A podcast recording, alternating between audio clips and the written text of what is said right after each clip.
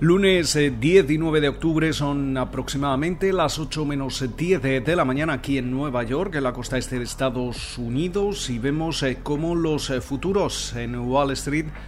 adelantan eh, subidas de casi 189 puntos en el caso del Dow Jones, el Standard Poor's 500 y el Nasdaq compuesto subiendo un 0,8 y un 1% respectivamente con el West Texas Intermediate transándose en estos momentos en los 40,82 eh, dólares el barril y esa rentabilidad del bono americano a 10 años moviéndose en el entorno del 0,77% en una jornada que llega marcada de nuevo por la posibilidad de que podamos ver algún eh, tipo de acuerdo sobre un estímulo fiscal aquí en Estados Unidos antes de las elecciones eh, presidenciales del próximo 3 de noviembre. La presidenta de la Cámara de Representantes, Nancy Pelosi, daba como fecha límite eh, la jornada del martes, mientras que el presidente Donald Trump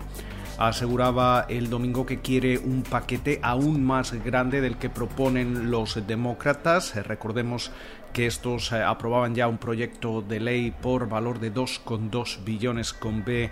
de dólares y también el inquilino de la Casa Blanca aseguraba que podía em, convencer a los republicanos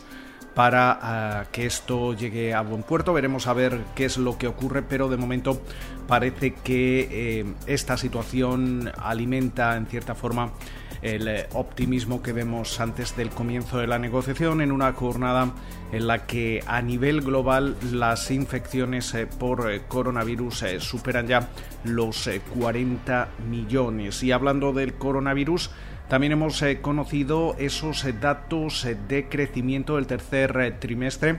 por parte de, la economía china que registraba un crecimiento del 4,9% en su tasa interanual. esta cifra quedaba ligeramente por debajo de lo que esperaba el consenso del mercado, pero sin embargo hay que tener en cuenta que el gigante asiático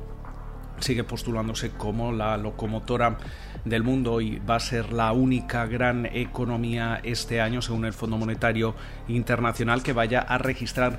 un eh, crecimiento positivo en una sesión en la que también vamos a estar muy atentos a, la cotización de American Airlines eh, que eh, daba a conocer que va a volver a poner en eh, circulación el 737 MAX eh, en, su, eh, en su línea entre Miami y, Nueva York a partir del próximo 29 de diciembre. Tenemos que tener en cuenta que los reguladores aéreos de, de Europa ya habrían dado el visto bueno para que el 737 MAX pueda volver de nuevo a, operar en una jornada en la que también seguimos eh, atentos a las elecciones del próximo 3 eh, de noviembre. Em, según la media de las encuestas que realiza en estos eh, momentos Real Clear Politics, Biden estaría reduciendo su, ventaja en lo que se refiere a, a Donald Trump en hasta 8,9 puntos em, tenemos eh, que tener en cuenta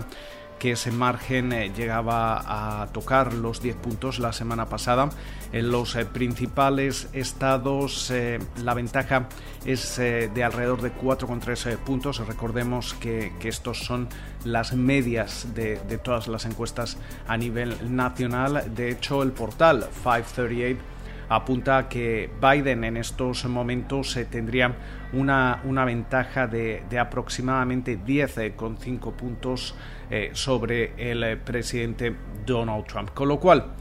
muchas referencias esta semana vamos a estar sobre todo atentos a los resultados empresariales, muchas compañías que van a dar a conocer sus cuentas a lo largo de la semana y que podrían servir también de indicador sobre cómo están eh, recuperándose las eh, principales empresas estadounidenses a medida que la economía estadounidense eh, reabría tras los confinamientos registrados durante los meses de, de, marzo y abril, también comienzos de mayo. Con lo cual, muchas referencias, parece que vemos una apertura o veremos una apertura alcista. Pasen ustedes una feliz eh, jornada y de nuevo nos escuchamos eh, durante la mañana del martes.